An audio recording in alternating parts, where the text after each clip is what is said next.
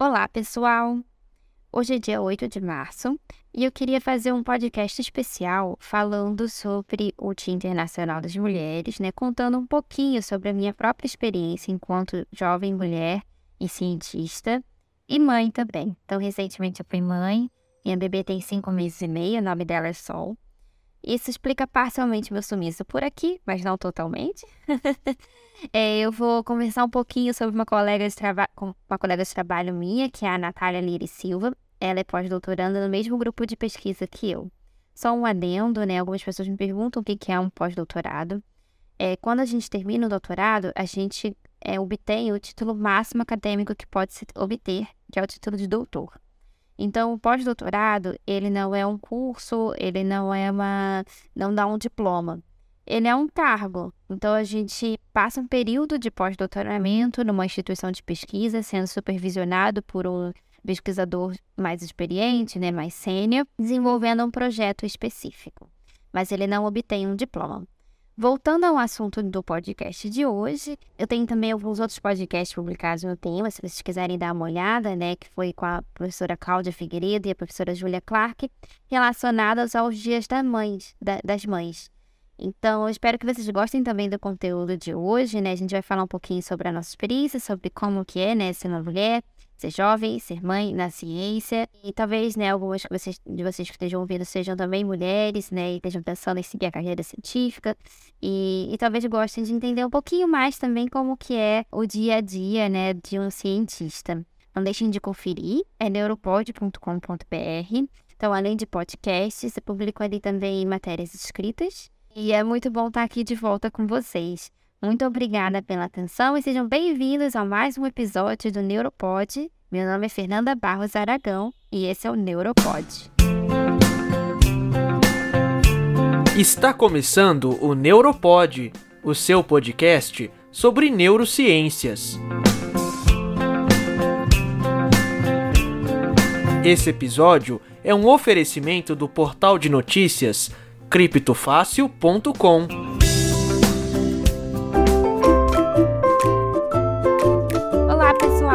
Eu tô aqui com a Natália Liri Silva. A Natália, ela é pós-doutoranda e trabalha no mesmo grupo de pesquisa que eu. Nós duas somos supervisionadas pela professora Fernanda De Felice.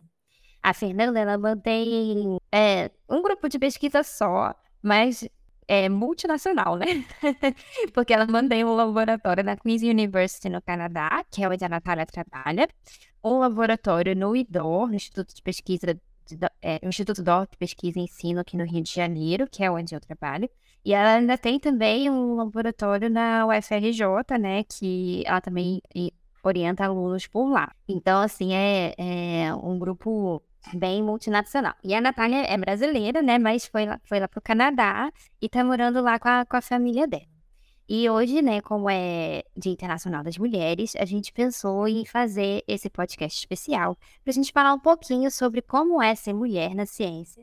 E no caso, nós duas somos recentes mamães também, né, que é uma parte importante. E a gente vai contar para vocês um pouquinho sobre como é isso. Nós duas não trabalhamos, né, especificamente com essas questões de gênero, né, mas a gente tem a nossa própria experiência pessoal, né, como cientistas. Pelo menos na minha visão, né, eu vejo que a gente tem muitos exemplos de mulheres ao nosso redor, né? É como eu falei, né, nossa própria supervisora é uma mulher, né? Eu sou co-supervisionada pela Fernanda de Felice e pela Fernanda Tovamal. São muitas Fernandas, né? Eu sou Fernanda, elas também. Mas... e as duas são mulheres, né? Bem-sucedidas. São também mães, né? Então a gente tem ao nosso redor muitas mulheres. Dentro do nosso grupo de pesquisa também tem muitas mulheres, né? Então a gente tem esses exemplos. Então eu queria saber, né, Natália, como é que foi para você é, essa caminhada dentro do. Você começou a se interessar por ciência como? Você tinha algum exemplo dentro da família? Olha, eu não tinha um exemplo dentro da família é, de cientista, mas a minha mãe, ela era formada em farmácia, ela se formou em farmácia na, na faculdade, e ela acabou virando bancária, assim, o tempo, é, a vida acabou levando ela por esse caminho, e, e ela sempre falava com um certo pesar, assim, como ela gostaria de, de ter seguido o caminho da ciência. E acho que isso. Claro que tem o, o seu interesse natural, né? Algo que dentro de você te leva a buscar e a percorrer o caminho que você acaba percorrendo na vida. Mas esse foi, sem dúvida, um, um apoio muito grande que eu tive, até porque é difícil, né, fazer isso, principalmente no Brasil. É um caminho difícil. Então, esse foi um apoio muito grande. Nos momentos que eu tive, assim, dúvidas, ela estava ali e ela segurou minha onda. É. Ai, que bom. Então tem uma mulher ali bem, bem próxima, né, que te incentivou dentro desse caminho. Sim, eu acho que aí quando eu descobri também o laboratório da Fernanda, que foi quando eu entrei para ciência, é, trabalhar com ciência mesmo, de fato, ainda, eu, ainda na graduação, é, e vendo aquele exemplo da Fernanda, isso se tornou possível, de fato. Ver um exemplo, ver alguém que conseguiu, mesmo todas as dificuldades de ser mulher, é, ser bem sucedida naquela, naquela escolha. E, e eu acabei seguindo em Manchip e tô até hoje. É, a Natália já tá no pós-doc, né? E ela fez toda a formação dela aqui no Brasil e resolveu sair para o Canadá. Você quer contar um pouquinho do porquê que você resolveu sair? Como é que foi essa encontrar esse novo local de trabalho? Foi tranquilo? Teve dificuldades? Sim, é, é uma decisão difícil mudar de país. Tem, tem, tem aspectos muito positivos e tem aspectos negativos, né? Como tudo na vida.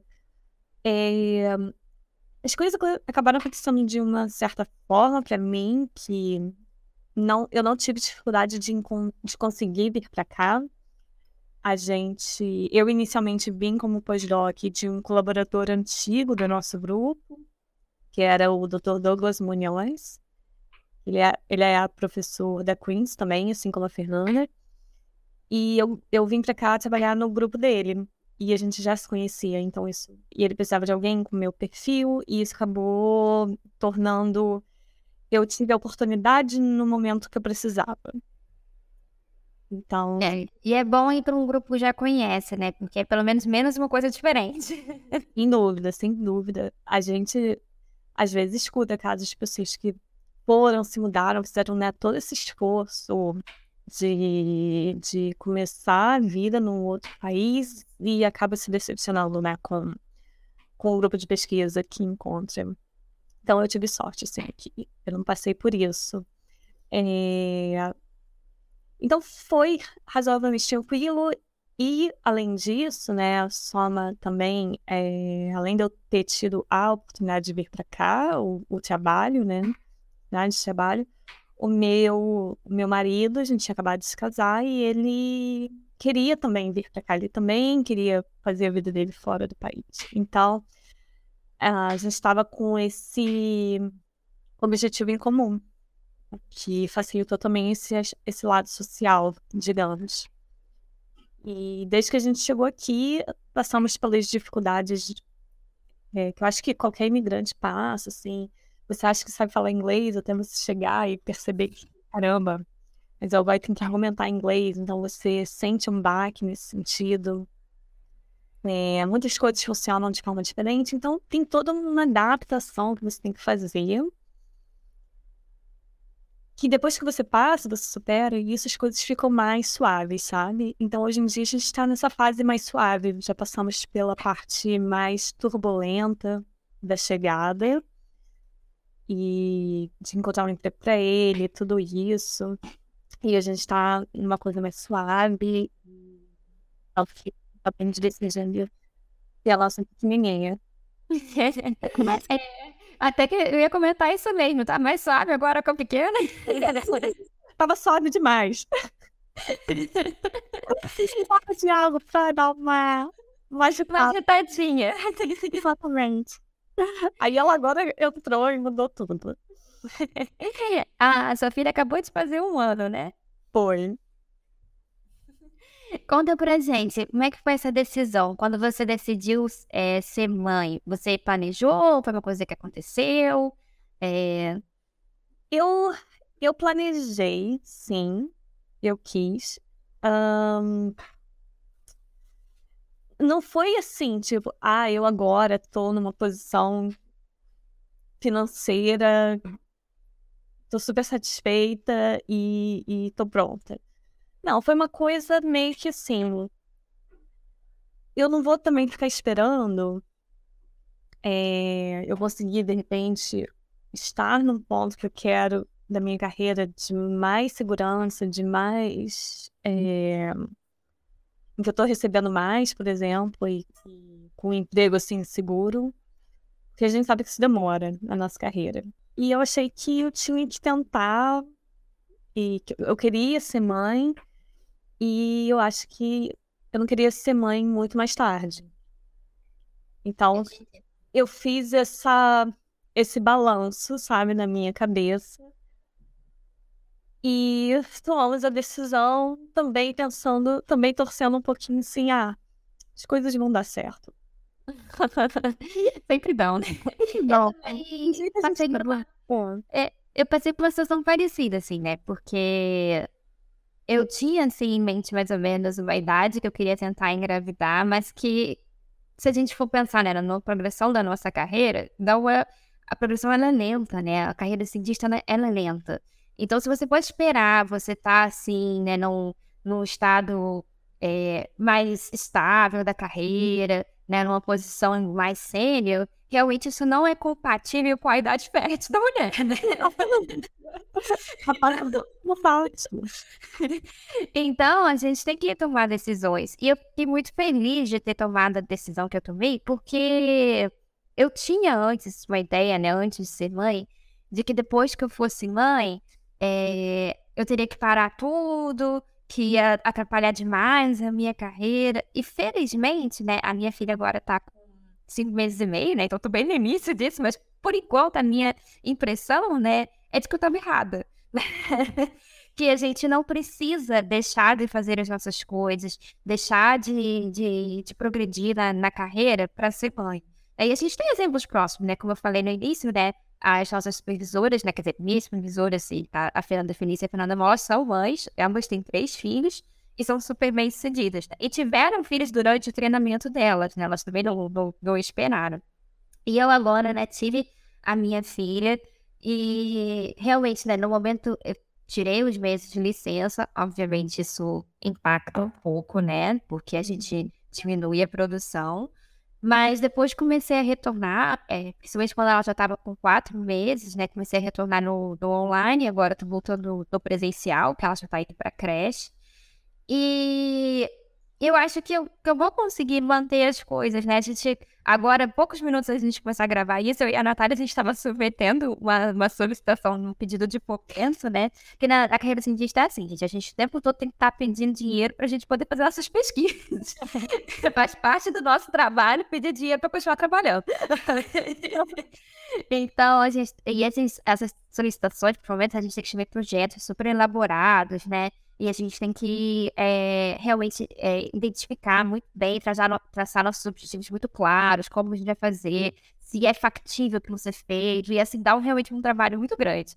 E a gente submeteu isso hoje, por isso a gente tá até alegre, né? Como se tivesse já aliviado nas costas, aliviado, é. E, e foi um desafio conseguir fazer isso maior por ser mãe, obviamente, porque a Sol estava numa fase de transição, né? Entrando na creche, começando a alimentar, mas foi muito melhor do que a Fernanda antes de ser mãe imaginaria que seria. Sabe? Exatamente. Mesma impressão. Parece que antes eu tinha um medo enorme. Não vou mentir pra você, não. Eu tomei a decisão, mas eu tava assim, ai meu Deus, o que será de mim? Mas é isso, gente. E quando acontece, o que eu acho, na verdade, que aconteceu, pelo menos pra mim, eu acho que eu me tornei muito mais eficiente hoje em dia. Eu procrastino muito menos e eu sou muito mais eficiente com o tempo que eu tenho. E eu me pergunto se o meu rendimento não melhorou, inclusive. Olha só. É, eu, eu acho que eu ainda não cheguei nesse nível, não, mas eu vou chegar. eu voltei. Eu minha licença foi um pouquinho mais longa do que a sua. Eu tirei cinco meses. E, e aí eu comecei a voltar. E hoje em dia, e assim, a gente tá falando isso também, mas eu tenho um suporte muito bom. Então, por mais que eu esteja aqui no Canadá, minha mãe veio passar os dois primeiros anos da Júlia, minha filha, é, aqui comigo para me ajudar. Então, eu tenho esse suporte que me permite também é, trabalhar e fazer as minhas coisas. Essa rede de suporte é um ponto muito importante, porque realmente faz toda a diferença, né? É, nesses dias que a gente estava, né, viradaça, trabalhando de madrugada, fazendo esse projeto, foi essencial o suporte do, do meu marido aqui, né? Porque vários momentos, né? É, para eu poder trabalhar, ele ficava com a Sol e vice-versa, né? Eu ficava com a Sol para ele poder trabalhar, a gente fazia esse rodízio, né? E aí, ao mesmo tempo que os dois conseguiram ficar próximos da Sol, os dois conseguiram também né, manter as coisas andando. E antes da Sol ir para creche, a minha mãe também me apoiou aqui, né? Então eu voltei no online e logo percebi que trabalhar e cuidar de bebê ao mesmo tempo não funcionou. e aí a minha mãe me ajudou, né, aqui em casa, enquanto eu estava fazendo isso até a Sol começar na creche. E foi essencial, porque é, a gente pensa, ah, o bebê dorme muito, só que ele dorme muito picadinho. E pelo menos a Sol, às vezes, utiliza de 30 minutos. E 30 minutos não dá nem tempo de, às vezes, botar a mente dentro do projeto, tentar desenvolver alguma coisa, já tá na hora de, de parar. Né? Então, assim, foi essencial essa, essa rede de apoio. Então, faz toda, faz toda a diferença, com certeza. Faz, faz mesmo. Não seria a mesma coisa. Talvez fosse até impeditivo. Você sentiu, assim, ao longo da sua carreira, é, algum tipo de diferenciação por ser mulher ou alguma coisa assim? Boa pergunta. É... Eu, eu não senti no Brasil, nunca senti no Brasil. Aqui no Canadá, e essa mentalidade está começando a, a mudar. Mas talvez aqui no Canadá tenha... Minha filha acordou. Agora são os quatro relógios, gente. talvez aqui no Canadá eu tenha sentido um pouquinho mais, sabia? É. Você, é, a, e isso ainda bem tá mudando, mas quando eu cheguei aqui, é, em 2017, eu ainda vi que a maioria dos professores eram homens brancos. Grande maioria, sim, eram homens brancos. E desde 2017, a, acredito que isso já tivesse até começado antes, tem, tem se posto um esforço muito grande de recrutar é, professores e com um perfil mais diverso. Então, hoje em dia, isso está melhorando bastante, mas, mas era, era difícil você olhar para para onde você quer estar tá, né, na sua carreira e você só vê homem. E homem, inclusive. Então, agora, né? Alguém para se espelhar, né? Exatamente, isso agora já já tá mudando. Então, e aí impressionante a influência que isso faz. É, você começa a achar que é possível para você também quando você vê que tem alguém parecido com você ali, né? Com certeza, com certeza. É, a, as Fernandas não são as primeiras, né, que, que me orientam, que são mulheres e mães, e eu acho que isso faz toda a diferença, porque eu vejo elas continuando progredindo, né, vejo essas pessoas ao nosso redor, essas professoras, e isso me incentiva muito, porque eu penso, ah, se elas conseguem, eu também, obviamente, tenho que se esforçar um pouco mais, mas eu também vou conseguir, né. E, e uh, uma coisa que eu sinto, né, que eu comecei a perceber agora, né, é que, principalmente se você está no início da carreira, você tende a ganhar menos, né? E a questão da creche faz muita diferença, essa rede de apoio, né? Porque nem todo mundo tem alguém que possa ficar com a, com a certeza, com o filho enquanto trabalha.